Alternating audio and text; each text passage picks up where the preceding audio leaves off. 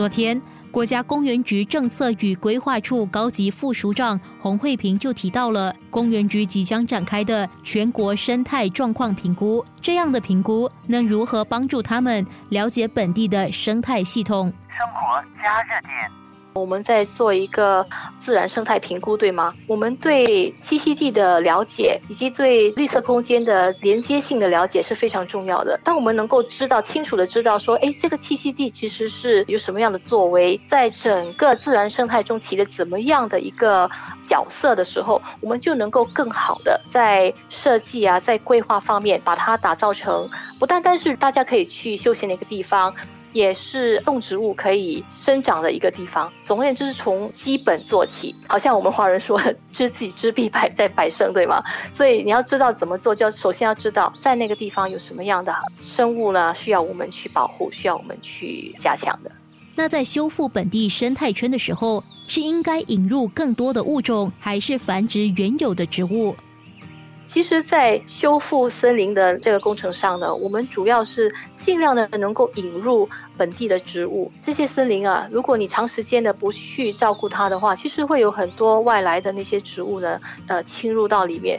在我们把它打造成自然公园的时候，我们同时尽量的把它修复成需要的一个栖息地的状况。是引入呢，还是在加强？两方面都有。因为有时候这些栖息地本身就有很好的一个生养多物性，那我们就不需要加入太多的外来植物。因不同地方而论啊，不一定是一个一样的策划。从事规划工作为主的惠平就提到了他在工作上所面对的挑战。规划分两方面啦，一个是在城市规划，一个就是当你拿到那个公园的土地的时候，你怎么样的去打造它的景观。我的工作是在规划方面啊，在跟其他的政府部门的接触方面就比较多。在跟其他部门商讨哪一块土地啊适合做怎么样的用途的时候，那其实是最具有挑战性的，因为我们的地其实是非常有限的。如果你把一个五十公顷的地开发成公园，那也就是说，我们就少了五十公顷的地可以建筑物，就是这样的一个 trade off。在我们跟其他的政府部门商讨的时候，我们都尽量的提供我们的 justification 的时候呢，我们都会用基于科学的评估方法去提成我们的概念。比方说，那个万里红树林跟泥滩 （Mandai Mud Flat） 哎，mangroves，我们大概跟其他政府部门商讨了要到十年左右吧，因为那个地方其实长期的规划是要把它转为工业用途。那我们是说，哎，其实这个红树林跟泥滩是有非常非常高的保护价值来的。不过要怎么样的说服呢？所以我们就要经过多年的调查了，我们需要数据去证明说。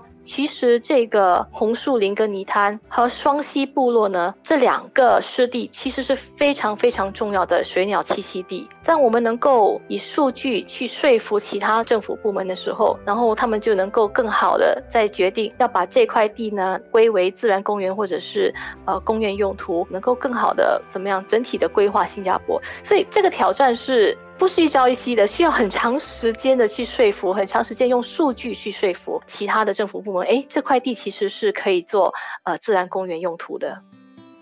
对于遍布全岛大大小小的公园，你知道他们其实不一定是由新加坡公园局负责打理的吗？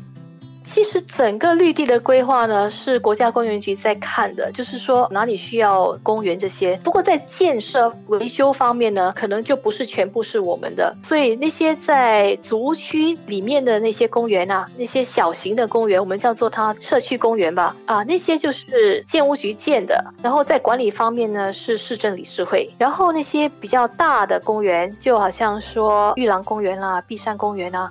啊，这些就肯定是国家公园局吧？私人住宅区的公园啊，那些也是国家公园局建造还有维修的。所以整个规划我们都在看，只是说在建的时候呢，可能就有不同的政府部门进来做这个工作。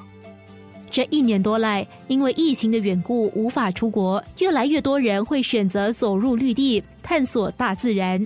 其实大部分的访客到我们公园都会遵从我们的指示啦，只是有一小部分偏离了我们指定的那个路线，可能他们是觉得不能去的地方就比较特别，对吗？我们只能不断的教育公众啊，不要这么做，因为你如果偏离那个指定的路线呢，你可能就。不小心会践踏到，其实我们正在种植的植物幼苗。为什么我们说不要不要去那些地方？因为我们就在恢复那个栖息地嘛。也可能你不小心呢，这些可能就是稀有品种啊，你这样踩下去就没了。当然，有时候你可能也会不小心的破坏动物的栖息地，影响到这个自然生态。不过呢，其实最重要的就是你个人的安全啊，因为有些走道可能。就是因为树木倒了，所以我们把它关闭起来。那有些可能是动物非常活跃的地方啊，所以如果你不小心碰到的话，可能也是不怎么安全啊。最重要还有这一点就是，不要以为你不会迷路。其实我们有很多很多的例子，人们偏离指定的路线的时候就。没有办法出来。最近我们不是有一个报道吗？两个男生为了寻找这个日本的神圣遗址，对吗？在麦里之蓄水泉那边就迷路了。所以迷路是非常非常的可能的。所以为了您的自身安全，我们就请你不要的偏离那个路线，遵从我们的公园同事的指示。生活加热点。